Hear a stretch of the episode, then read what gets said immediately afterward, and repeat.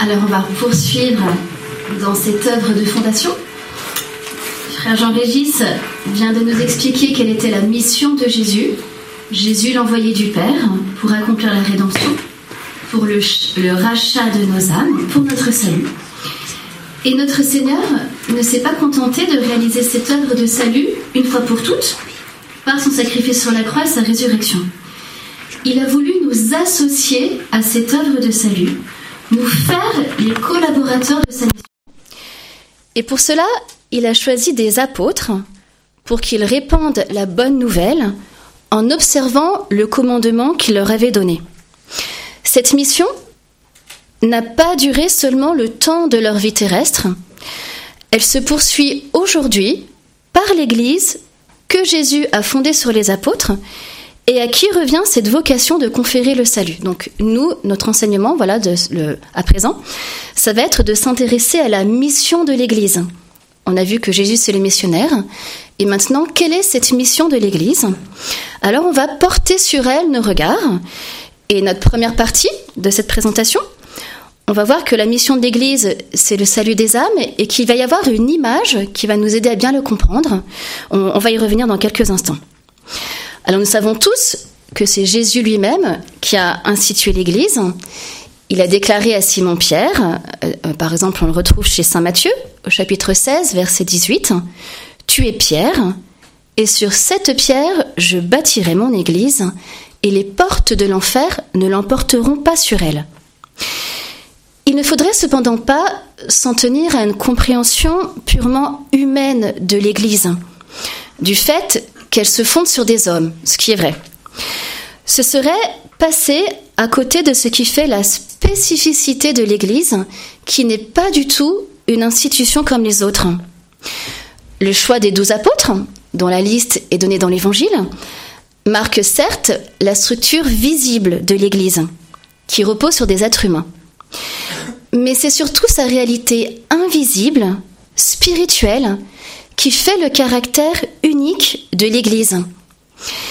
Et c'est d'ailleurs cet aspect spirituel que les pères de l'Église ont mis en lumière en considérant que la naissance de l'Église, elle ne s'est pas tant réalisée lors de l'institution des douze, avec une hiérarchie établie, Pierre qui constitue comme la tête et les, les onze autres, mais qu'en fait, l'Église, elle s'est surtout, euh, on va dire, constituée lors de la mort de Jésus sur la croix. De son côté ouvert, d'où s'écoule le sang et l'eau, l'Église a trouvé la vie, à l'image d'Ève, formée du côté d'Adam endormi. Donc Jésus, c'est ce nouvel Adam endormi sur la croix euh, au moment de sa, de sa crucifixion, au moment de sa mort. C'est pourquoi on peut dire que l'Église est un mystère. Elle renvoie à une réalité spirituelle qui dépasse ce que l'on peut voir de purement humain. Et pour la comprendre, ben, il ne faut pas qu'on la considère qu'avec nos yeux, notre corps seulement, d'une manière humaine, mais il faut qu'on la comprenne d'une manière spirituelle. Alors, pour mieux saisir cette spécificité dans l'invisible de l'Église, qui va permettre également de mieux comprendre sa mission au service du salut des âmes, une image est particulièrement adaptée pour cela. Et cette image, c'est celle de l'Église, corps du Christ. Alors c'est sur cette image que nous allons nous arrêter un instant, ça va être notre premier point dans cette première partie, petit 1.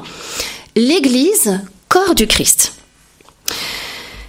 La tradition utilise plusieurs images tirées de la Bible pour parler du mystère de l'Église. Et parler de l'Église, c'est quelque chose de tellement grand, il y a une telle richesse, une telle splendeur dans l'Église qu'on pourrait en parler pendant un certain temps. Alors comme on a un temps limité, on va s'en tenir qu'à une image et même on n'aura pas le temps de vraiment la, la développer en intégralité. Mais si on veut parler de l'image de l'Église, on peut en parler comme du troupeau dont Dieu est le pasteur. On trouve ça par exemple chez le prophète Isaïe. Ou bien, on peut parler de l'Église comme le chant de Dieu. C'est Saint Paul qui l'évoque dans sa première lettre aux Corinthiens. Ou bien comme d'une vigne choisie. D'ailleurs, c'est Jésus lui-même qui utilise cette parabole. Ou bien comme la construction de Dieu, la maison de Dieu ou le temple de Dieu. Saint Paul, par exemple, dans sa première lettre à Timothée, ou Saint Pierre dans sa première, dans sa première épître, ou alors comme le peuple de Dieu. Toutes vont mettre en aspect, en lumière, un aspect de la richesse spirituelle de l'Église. Mais on peut dire que l'image du corps est celle qui exprime avec le plus de profondeur l'essence de l'Église, la manière dont elle vit, la manière dont elle est constituée. Cette image du corps, c'est dans les écrits de Saint Paul que nous la trouvons à plusieurs reprises. Saint Paul va parler de cette image, par exemple dans sa première lettre aux Corinthiens, au chapitre 12, au chapitre 6, au chapitre 10, ou bien dans son épître aux Romains, au chapitre 12, et dans sa lettre aux Éphésiens, dans le premier chapitre. Cette comparaison n'est pas une innovation de Saint Paul. C'est pas lui qui aurait inventé cette image. Il s'agit d'une image ancienne, assez fréquente dans la pensée politique grecque et reprise par les latins. La structure de l'État est assimilée au fonctionnement d'un corps avec ses différents membres. Et quel que soit l'endroit où nous nous trouvons dans l'Empire, voilà, et eh ben, chacun fait partie de cette structure politique, de ce grand corps politique. On a sa place et on a sa fonction. Mais en reprenant cette image et en l'appliquant à l'Église, Saint Paul a fait bien plus qu'utiliser un simple procédé littéraire. Il a saisi avec une acuité particulière le mystère de l'Église. Alors que signifie vraiment cette image de l'Église corps du Christ Qu'implique-t-elle? C'est ce qu'on va voir, on est toujours dans ce petit 1. Mais premier sous-point, le petit A, on va voir le lien intime entre l'Église et le Christ. Voilà, comme dans un corps, c'est articulé. Chacun a sa, à sa place, sa fonction. Donc petit a, le lien intime entre l'Église et le Christ. Alors on peut tout d'abord noter que l'image du corps n'a pas été choisie par notre Seigneur pour parler de l'Église. Tout à l'heure, frère Jean-Régis a parlé des paraboles que Jésus a utilisées à plusieurs reprises pour annoncer le royaume de Dieu. Et dans ces paraboles, il n'y en a pas, à proprement dit, qui utiliserait le corps pour mettre en lumière ce qu'est l'Église. Pourtant, on peut dire que cette image du corps est approuvée en quelque sorte par Jésus lui-même quand il évoque l'image de la vigne. On trouve ça chez Saint Jean, euh, chapitre 15, verset 5. Je suis le cep, vous êtes les sarments, qui demeurent en moi comme moi en lui, portent beaucoup de fruits, car hors de moi vous ne pouvez rien faire. Jésus parle ainsi d'une communion intime entre lui et ceux qui le suivraient, si vous demeurez en moi. Communion qui se réalise au moyen d'une sève qui circule dans toute la plante. Et c'est en cela que nous avons un parallèle avec le fonctionnement du corps, de la circulation sanguine, et un parallèle avec un principe de vie. On va voir ce principe de vie, ça va être l'Esprit Saint, qui est ce principe de vie qui va se communiquer dans, dans l'Église. Mais ce qui fait que l'image du corps n'est pas plaquée de manière arbitraire sur l'Église, c'est que Jésus annonce une communion mystérieuse et réelle entre son propre corps et le nôtre. C'est toujours chez Saint Jean qu'on le trouve. Euh, au chapitre 6, verset 56, voilà ce que dit Jésus. Qui mangera ma chair et boit mon sang demeure en moi et moi en lui il y a bien un lien essentiel entre son corps, sa chair et son sang, et notre corps, celui qui mange ma chair et boit mon sang, demeure en moi et moi en lui. Ainsi, ce corps auquel l'Église est associée n'est pas un corps quelconque. C'est le corps du Seigneur. C'est tout son être auquel participe le chrétien. Et vraiment, quand on y pense, c'est quelque chose de grandiose, d'inouï, vraiment d'extraordinaire. Saint Paul avait eu, on va dire, la révélation frappante de cette réalité sur le chemin de Damas, alors qu'il allait persécuter des disciples du Christ. Jésus lui a adressé un reproche. Il lui a paru, il a dit à, Saint Paul, on le retrouve ce récit dans les Actes des Apôtres au chapitre 9, Je suis Jésus que tu persécutes. Eh bien, par ce reproche, Jésus lui a fait comprendre cette relation entre l'Église, les chrétiens, ses disciples, et lui-même. Je suis Jésus que tu persécutes. Il n'a pas dit tu persécutes les chrétiens, non. Tu me persécutes parce que les chrétiens sont mon corps. Donc en les persécutant, tu me persécutes. Ainsi, la comparaison de l'Église avec le corps jette une lumière sur le lien intime entre l'Église et le Christ. Et c'est le catéchisme de l'Église catholique qui nous rappelle cela au numéro 789 en nous disant quelque chose qui est très beau. L'Église n'est pas seulement rassemblée autour de Jésus, comme on pourrait l'être dans une association avec autour de quelqu'un voilà qui va mener les choses, pas du tout. Elle n'est pas seulement rassemblée autour de Jésus, elle est unifiée en lui, dans son corps. Et quand on commence à comprendre cela, ben, on peut déjà essayer de mieux entrer dans ce mystère de l'Église. Une Église qui n'est pas rassemblée autour de Jésus, mais qui est unifiée en lui, dans son corps. Donc ça, c'était le petit A. L'image du corps nous fait comprendre ce lien intime entre l'Église et le Christ. Maintenant, petit b, on va voir que dans ce corps, eh bien, il y a des fonctions différentes et que dans ce corps qu'est l'Église, nous, nous sommes les membres du corps et Jésus est la tête. Donc petit b, le Christ, tête du corps. Et on va voir que tout dépend de lui. Donc nous, dans le corps qu'est l'Église, nous sommes les membres du corps et ça, Saint Paul a vraiment à cœur de nous le rappeler à plusieurs reprises dans sa première lettre aux Corinthiens, dans, son épître voilà aux Romains. Il nous rappelle vraiment, mais plusieurs fois, nous sommes les membres du corps, vous êtes les membres du corps, et donc ça va pour nous impliquer une certaine responsabilité. Et le Christ, lui, est la tête du corps qu'est l'Église. Saint Paul nous le dit dans son épître aux Colossiens, chapitre 1, verset 18, le Christ est la tête du corps qu'est l'Église. Donc ça, c'est une réalité qui va nous faire comprendre plusieurs choses. On va comprendre déjà qu'il y a une unité très forte entre les membres et la tête. Ils ne font qu'un comme un corps, une unité. Voilà, le corps, ben, il est constitué de la tête et des membres, tout en étant distinct. La tête n'est pas les membres, les membres ne sont pas la tête.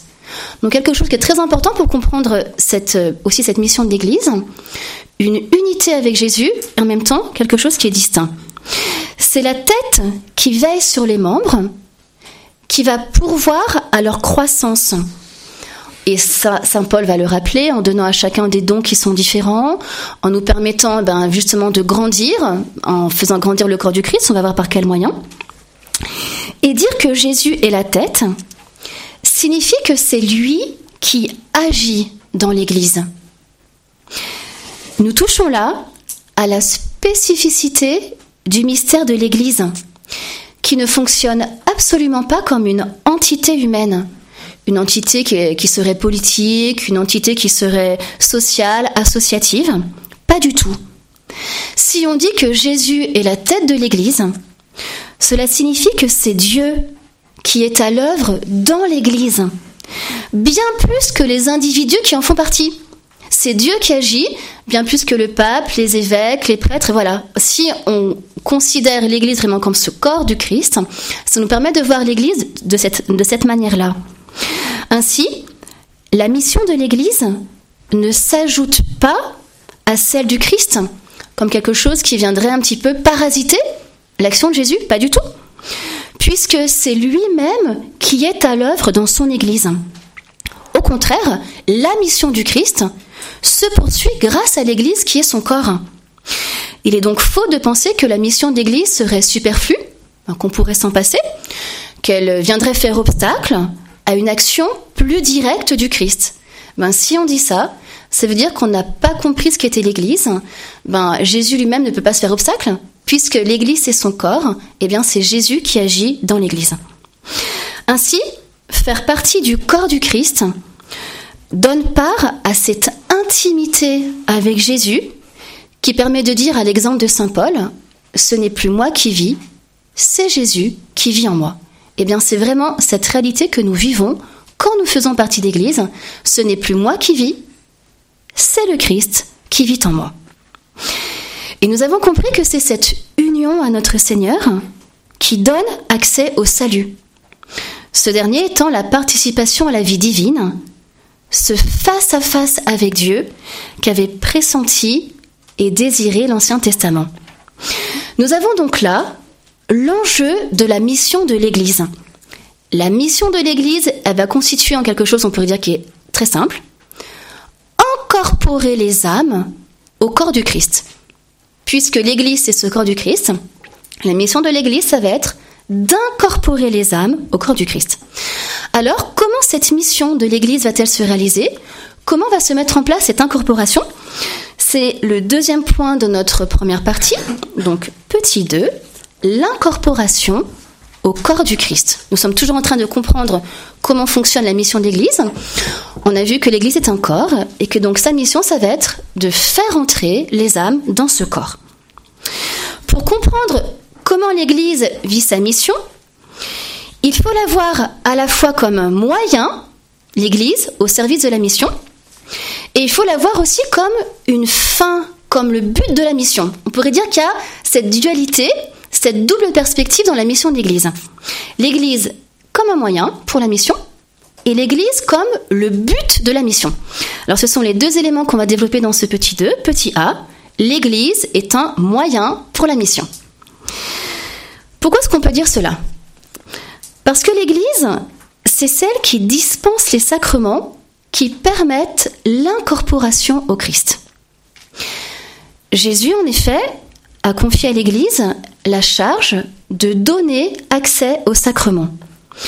L'évangile selon Saint Matthieu s'achève sur ce lien entre la mission de l'Église et les sacrements. Nous avons au chapitre 28, verset 19, dans l'évangile de Saint Matthieu. Allez donc, de toutes les disciples, de toutes les nations faites des disciples, les baptisant au nom du Père et du Fils et du Saint-Esprit. Donc dès le début, dans ce que Jésus nous a donné, il y a bien un lien entre annonce de l'évangile et sacrement. Annoncer, baptiser.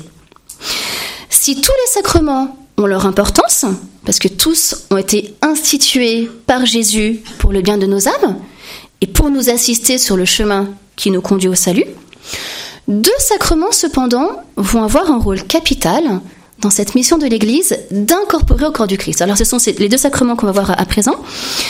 Premier sacrement qui va avoir un rôle capital, c'est le baptême. Il possède une place primordiale en tant que fondement de toute la vie chrétienne. On a parlé tout à l'heure des fondations. Eh bien, le baptême, c'est la fondation de notre vie chrétienne pour pouvoir être incorporé au corps du Christ. Par le baptême, nous sommes libérés du péché et régénérés comme fils de Dieu. Donc c'est quelque chose d'important. Hein. On va pouvoir acquérir ce salut euh, par la libération du péché. On va devenir fils de Dieu. Par le baptême, nous devenons membres du Christ. Donc on voit bien que dans ce que le baptême va nous procurer, il y a cet accès au corps du Christ qu'est l'Église. Nous devenons membres du Christ, nous sommes incorporés à l'Église. Ça fait partie de ce que va nous procurer le baptême.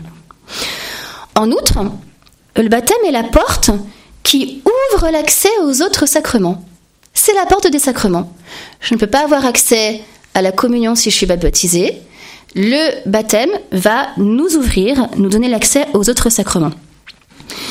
Et ces sacrements vont nous permettre de faire grandir la vie divine en nous, de la fortifier, de la protéger ou de la rétablir si on a perdu cette vie divine, notamment par la confession. Notons aussi que le baptême nous fait participant à la mission de l'Église. Alors c'est vrai qu'on parle beaucoup de la mission quand on reçoit le sacrement de la confirmation. On reçoit voilà ben, cet appel aussi à parler de Jésus, à, prendre notre place dans l'Église. Mais en réalité, c'est dès qu'on reçoit le baptême qu'on est fait participant à la mission de l'Église, chacun selon son état de vie.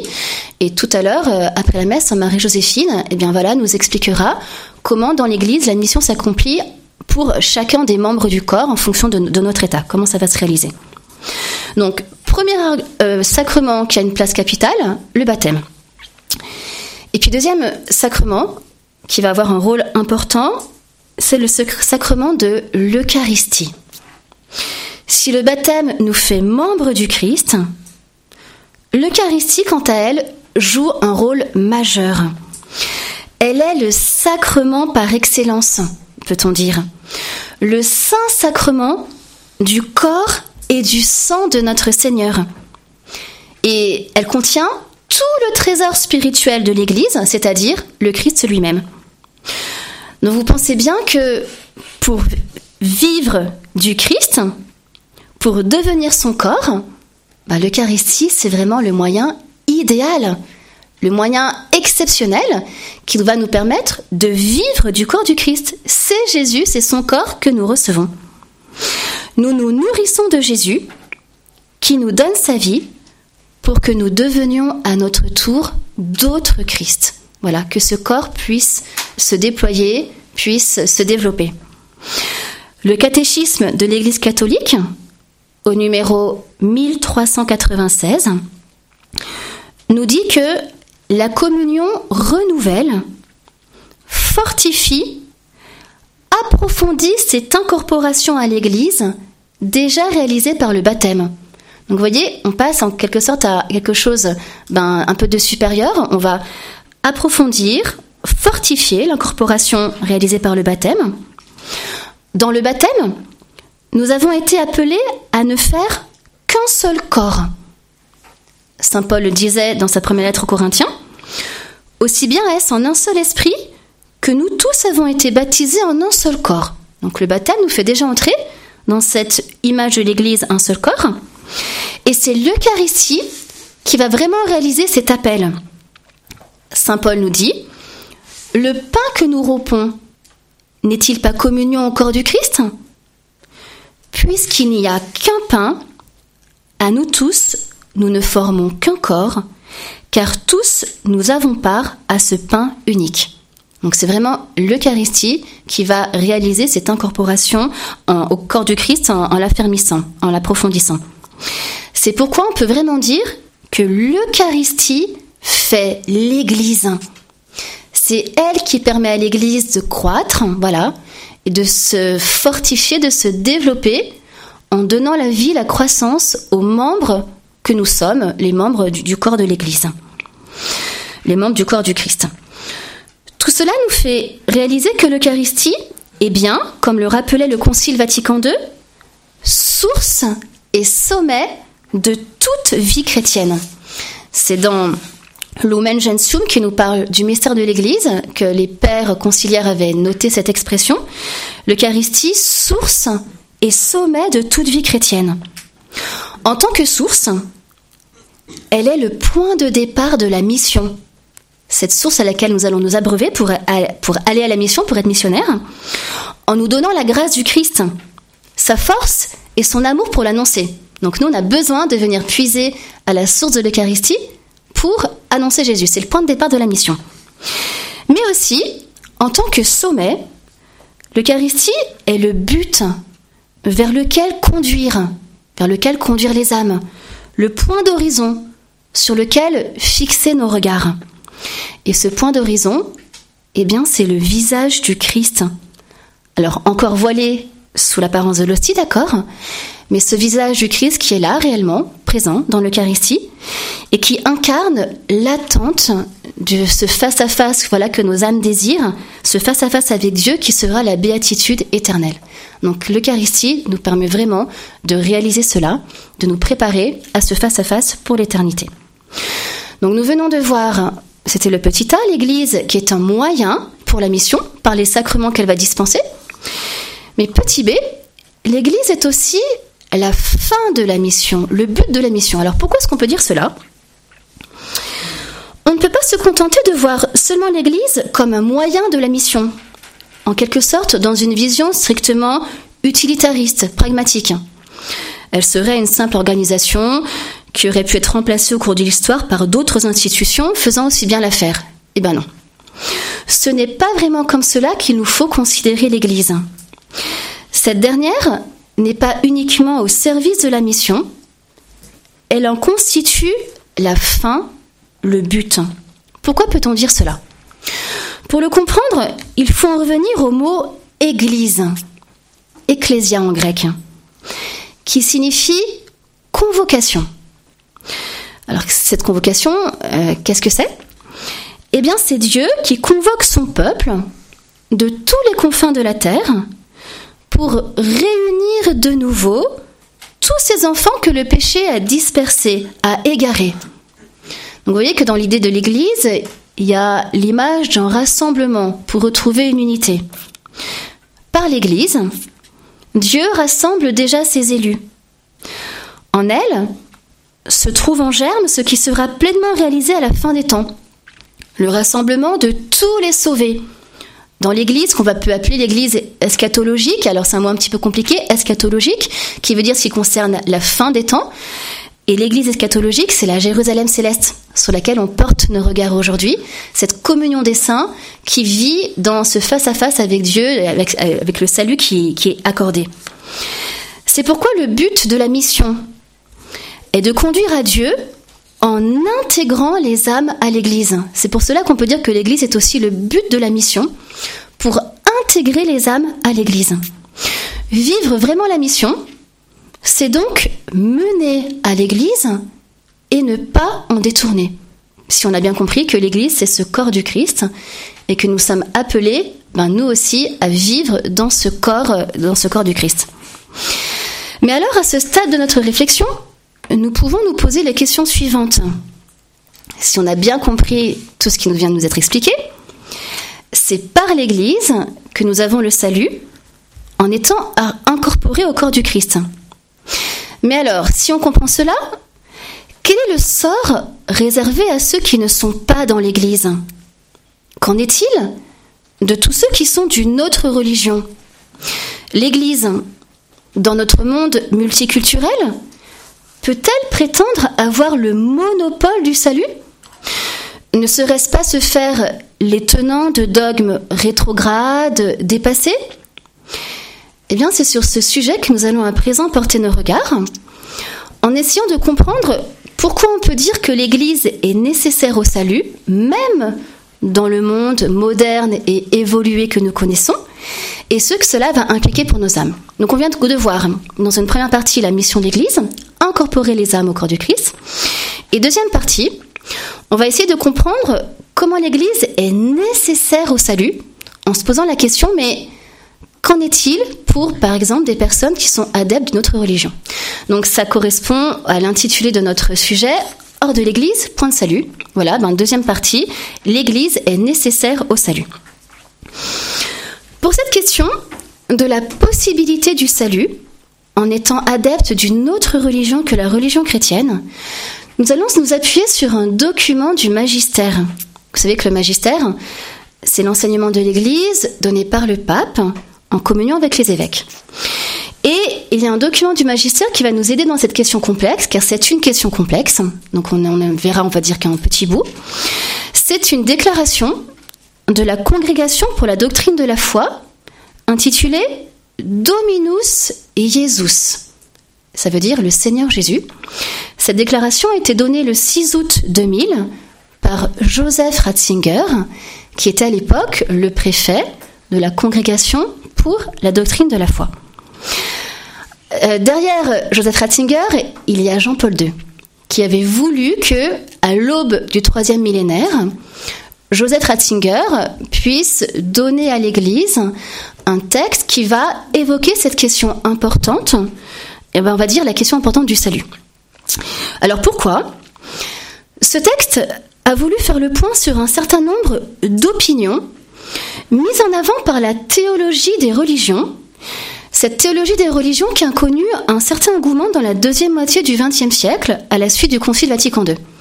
Vatican II avait voulu donc ben, faire connaître la foi et puis aussi annoncer l'évangile en l'adaptant au monde contemporain. Et bien sûr, il fallait faire un constat, ben, c'était là, on va dire, la diversité culturelle, aussi la diversité des religions dans notre monde. Or, euh, dans la théologie des religions, des, des théologiens ont mis à la mode des théories erronées, mais séduisantes, qui ont contaminé depuis des décennies le rapport de l'Église et des catholiques en ce qui concerne le salut. Voilà, il y a des idées qui ont été instillées et qui ont fait que, ben, on a compris un peu de travers la mission de l'Église, on n'a pas bien compris aussi le sens du salut des âmes.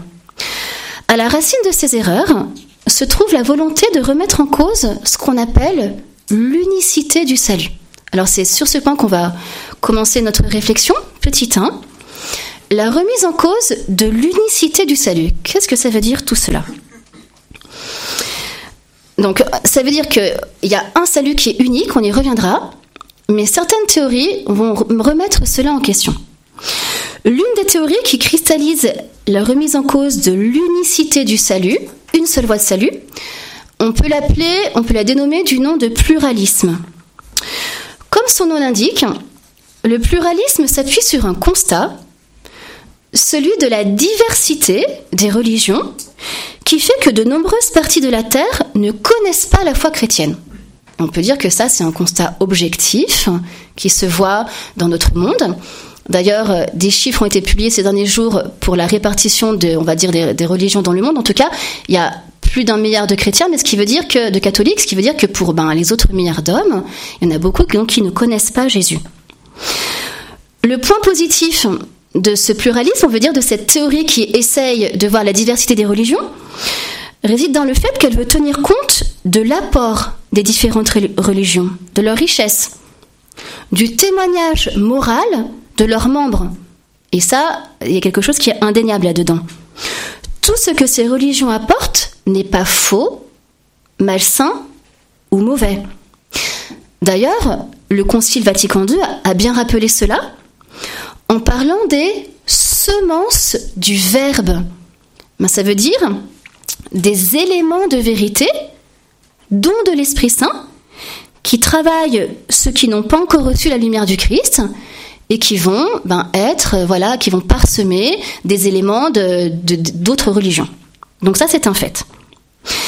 Mais le pluralisme, qui est un des nombreux fruits du relativisme, on aura l'occasion au cours d'un enseignement dans, la session de revenir sur le, relativisme, donc qui veut dire que ben, tout se vaut, qu'on ne peut pas établir une vérité unique. Eh bien, ce pluralisme comporte de graves erreurs sur Jésus et le salut qu'il apporte. En effet, en voulant comparer le Christ et les fondateurs d'autres religions, comme Mahomet ou Bouddha, le pluralisme en vient à faire de Jésus un homme pratiquement comme les autres et à lui enlever toute sa valeur exceptionnelle. On fait de lui un médiateur entre Dieu et les hommes, d'accord? Mais un médiateur de salut parmi d'autres. Et alors, il va y avoir deux manières de le considérer. Première, voilà, première manière. Certains vont voir en lui le médiateur qui exprime le mieux le salut par la sainteté de sa vie, par ses enseignements, par sa mort sur la croix. Donc c'est celui qui exprimerait le mieux ce salut que Dieu aurait pu nous apporter. L'amour de Dieu se révélerait le plus clairement dans sa personne et dans son œuvre. Voilà, on le reconnaît. Mais sans péché que d'autres fondateurs de religion soient eux aussi des médiateurs.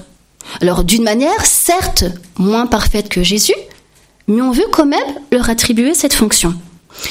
Et les tenants de cette position nous disent que sans Jésus, nous ne nous retrouverions pas sans salut, mais sans sa manifestation la plus parfaite. Donc vous voyez qu'on est en train de nous dire qu'il n'y aurait peut-être pas que Jésus, mais certes, c'est le plus parfait, mais il y en a peut-être d'autres aussi qui peuvent ben, aller dans cette euh, fonction, dans cette mission pour pouvoir donner le salut. Donc là, c'est une première manière de considérer Jésus. Une autre position D'autres théologiens ne veulent même pas voir en Jésus un caractère exceptionnel, partant du principe que Dieu est transcendant et incompréhensible. Ce qui fait que comme il est transcendant, on ne peut pas juger de sa manière de vouloir donner le salut à nous, à nos pauvres petites conceptions humaines, à nos zones humaines. Ben, de la sorte, on ne peut pas évaluer ou comparer les divers systèmes religieux. Euh, ben voilà, on pourrait dire ça fait injure à Dieu de pouvoir essayer de faire des comparaisons, alors que c'est lui qui est transcendant, qui essaye de mener les choses. Ainsi, Jésus et les autres fondateurs de religion sont mis sur le même plan. Donc, on en revient à la même chose. On discrédite, on remet en cause ce que Jésus a voulu nous apporter. Soit ben, on les met sur le même pied d'égalité, ou alors on lui dit il est un petit peu mieux que les autres, mais les autres aussi peuvent apporter le salut. Le pluralisme conduit alors à considérer que le salut pourrait être donné par toutes les religions, un bon musulman pratiquant sa religion serait autant dans la voie du salut qu'un bon chrétien. Alors en fait, il va falloir qu'on essaye de nuancer cette manière de considérer les choses. Et pour cela, nous allons redonner les éléments qui permettent de corriger cette, vision pluraliste du salut. Ça va être le petit 2. On vient de voir qu'on remet en cause euh, la mission que Jésus a reçue, cette mission de rédempteur. Petit 2, on va faire un rappel de la théologie catholique du salut, ben, ce que l'on sait justement sur ce salut qui nous est donné, qui est unique. Alors, premier point, je vais faire plusieurs petits A, petits B ou petits C, mais vous allez pouvoir suivre. Petit A, il n'y a qu'une seule révélation. Alors ça c'est très clair, une seule révélation, celle que le Père a accomplie en son Fils Jésus-Christ qui s'est incarné. Et cela, l'Écriture l'atteste. Je vous cite par exemple euh, l'Évangile selon Saint Matthieu, chapitre 11, verset 27.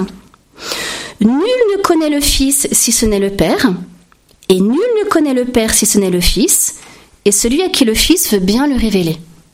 Donc Jésus a cette mission de nous révéler le Père, c'est lui seul qui la possède. Cette révélation est définitive et complète. Dieu nous a tout dit par son Fils. Nous n'avons pas à attendre d'autres révélations, car nous connaissons tout ce que nous devons savoir pour notre salut. Dieu nous a tout dit par son Fils Jésus. Les autres religions n'ont pas pour but de compléter la religion chrétienne en apportant des éléments qui lui manqueraient. Et c'est souvent de cette manière-là que se présente l'islam, venu après le christianisme bah, pour le corriger. Eh bien, non, il n'y a pas de révélation parallèle dans d'autres religions. Une seule révélation, celle qui s'est accomplie en Jésus, qui nous a tout dit. Lui qui est le Verbe, le Logos. Donc petit a, une seule révélation. Petit b, Jésus-Christ est le seul sauveur, comme en témoigne clairement le Nouveau Testament. Je vous citer deux passages. La première lettre de Saint Jean, chapitre 4, verset 14. Le Père a envoyé son Fils comme sauveur du monde. Et puis dans les Actes des Apôtres, chapitre 4, verset 12. Il n'y a pas sous le ciel d'autre nom donné aux hommes par lequel nous devions être sauvés. C'est très clair. Il n'y a que le nom de Jésus qui sauve. Il ne peut donc pas être considéré comme un médiateur de salut parmi d'autres. On ne peut pas le mettre sur un même pied d'égalité que les autres fondateurs de religion. Donc ça, c'est très clair. Petit c, Jésus n'est pas seulement euh, le seul sauveur. Jésus-Christ est le sauveur universel, comme l'atteste encore le Nouveau Testament. Dans sa première épître à Timothée, chapitre 2, versets 4, 4 à 6, Saint Paul nous dit Dieu veut que tous les hommes soient sauvés. Donc ça veut dire que Jésus n'est pas venu que pour les habitants de Palestine qu'il a pu sauver, c'est très bien, mais il est venu pour les hommes de tous les confins de la terre. Dieu veut que tous les hommes soient sauvés et parviennent à la connaissance de la vérité, car Dieu est unique. Unique aussi le médiateur entre Dieu et les hommes, le Christ Jésus, homme lui-même, qui s'est livré en rançon pour tous. Donc un seul médiateur pour tous les hommes. Petit d, Jésus-Christ a une fonction unique et singulière pour le genre humain et pour son histoire. Dominus Jesus insiste sur cette, euh, ce caractère unique pour Jésus, une fonction unique et singulière pour le genre humain et pour son histoire. Cette fonction lui est propre. Elle est exclusive, aucun, aucun autre ne la détient. Elle est universelle, elle est absolue. Et Jésus nous dit dans l'Apocalypse, Je suis l'alpha et l'oméga, le premier et le dernier, le principe et la fin. Alors ça nous conduit au petit E. Le Seigneur a établi l'Église et l'a constituée comme mystère de salut. Tout se tient, voilà, tout, euh, tout est cohérent.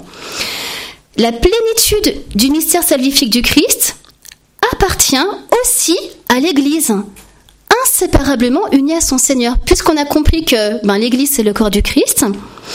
Étant donné qu'il y a un seul Sauveur pour tous les hommes, il y a une seule Église fondée par le Christ.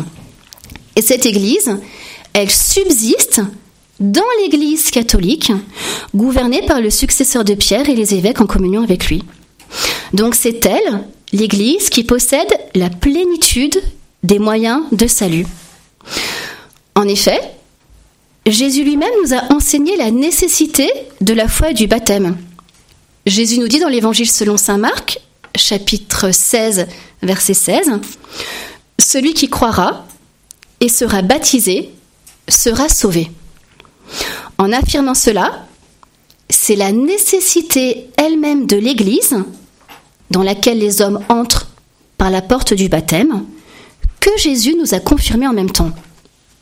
Donc, on pourrait dire, hors de l'Église, point de salut, comme le déclare un adage traditionnel Eh bien, on va essayer de bien comprendre cette, affirmation. Ça va être le dernier point de notre présentation, petit 3. Hors de l'Église, point de salut. Que signifie vraiment cette, euh, affirmation? On s'est posé la question du salut pour les non-chrétiens. Comment est-ce qu'on va arriver à concilier tout cela? Cette expression, hors de l'Église, point de salut, euh, il ne faut pas l'accueillir comme une sentence qui voudrait exclure du salut les 4 cinquièmes de l'humanité. Pas du tout. En fait, formulée de façon positive, elle signifie une réalité qui est celle que tout salut vient du Christ tête par l'Église qui est son corps. C'est ce que veut nous dire cette affirmation. Hors de l'Église, point de salut. Ça veut dire que tout salut vient du Christ tête par l'Église qui est son corps. Et donc c'est déjà quelque chose qui nous fait entrer dans une réalité qui est exceptionnelle, mais dont le but n'est pas d'exclure du salut les 4 cinquièmes de l'humanité. Alors comment la comprendre? Eh bien, c'est vrai que le Concile Vatican II le rappelle, il y a quelque chose qui est très important, qui est très exigeant. Euh, dans l'Human Gentium, il nous est dit, au numéro 14, c'est pourquoi ceux qui refuseraient soit d'entrer dans l'Église catholique, soit d'y persévérer, alors qu'il la saurait fondée de Dieu par Jésus-Christ comme nécessaire, cela ne pourrait pas être sauvé. Donc ça veut dire que si on a accueilli l'annonce du salut, si on sait que voilà ce salut nous est donné par Jésus au moyen de l'Église et qu'on le refuse, eh bien c'est ce que Jésus a dit. Hein, celui qui ne croira pas, ben voilà, il peut pas être sauvé. Celui qui ne croit pas en cet accueil du salut, il ne veut pas être sauvé. On peut dire que cette formule, elle est donc bien plus rigoureuse pour ceux qui sont dans l'Église, qui sont proches d'elle, qui peut-être voilà se sont coupés de l'Église bah, au, au cours de différentes situations. Elle est bien plus rigoureuse pour ceux qui sont proches de l'Église que pour ceux qui ne la connaissent pas. Peut-elle, cette formule, s'appliquer pour les non-chrétiens? Alors on va voir que oui, si on comprend vraiment quels sont les contours de l'Église, sans lui donner une acception trop étroite. Alors comment est-ce qu'on va essayer de comprendre cela? Il va falloir que l'on tienne compte de deux choses. Dieu veut le salut de tout homme, voilà, et aussi l'Église est nécessaire pour le salut. Donc comment est-ce qu'on va arriver à tenir ensemble ces deux vérités qui sont à première vue difficilement conciliables? Euh, Dieu veut le salut de tout temps, mais en même temps, il faut passer par l'Église. Et pourtant, il y a quantité d'hommes qui, qui, on va dire, à première vue, bah, ne passent pas par l'Église. Pour ceux qui ne sont pas formellement et visiblement membres de l'Église, le salut du Christ est accessible en vertu d'une grâce qui, tout en ayant une relation mystérieuse avec l'Église, ne les y introduit pas formellement, mais les éclaire d'une manière adaptée à leur état d'esprit et à leur cadre de vie. Donc voyez, on ne vous dit pas que clairement on, on est entré dans l'Église catholique, mais que voilà, des âmes sont éclairées en vertu d'une grâce qui a une relation mystérieuse avec l'Église, qui n'introduit pas formellement dans l'Église, mais qui va éclairer des âmes pour les conduire sur le chemin du salut. Cette grâce, elle vient du Christ. Elle est le fruit de son sacrifice, elle est communiquée par l'Esprit Saint, elle est liée à l'Église. Ainsi, dans, donc dans la déclaration Dominus Jesus, on nous dit que ceux qui, sans qu'il y ait de leur faute, ignorent l'évangile du Christ et son Église, parce qu'on n'a jamais eu l'occasion de, le leur annoncer, mais cherchent Dieu d'un cœur sincère, et s'efforce, sous l'influence de sa grâce, d'agir de façon à accomplir sa volonté, que leur conscience leur révèle et leur dicte, eux aussi peuvent arriver au salut éternel. Il faut que ces personnes recherchent le bien de tout leur cœur. Ainsi, donc si on essaye de, de résumer cela, un musulman peut être sauvé, mais seulement par Jésus, pas par Mahomet. Un bouddhiste peut être sauvé, mais par Jésus, pas par Bouddha. Il ne peut pas y avoir d'autre chemin pour aller à Dieu qui ne passe pas par l'unique chemin qu'est le Christ. Donc il existe une signification salvatrice de Jésus pour tout homme, y compris pour ceux qui ne le connaissent pas. Alors comment cette grâce de salut est-elle communiquée aux non-chrétiens? Eh bien là, il y a quelque chose qui relève encore du mystère, on ne peut pas tout approfondir. On sait que c'est Dieu qui la donne par des voies connues de lui, et peut-être que la réflexion théologique pourra poursuivre ces approfondissements. Mais il y a cette grâce qui nous vient du Christ, qui passe par l'Église, et qui peut être communiquée. Alors en conclusion, le sujet de ce matin nous fait réaliser deux choses qui doivent avoir une répercussion dans notre vie quotidienne. D'une part, la nécessité de faire connaître le Christ. Voilà ce que nous dit Dominus Jesus au numéro 22.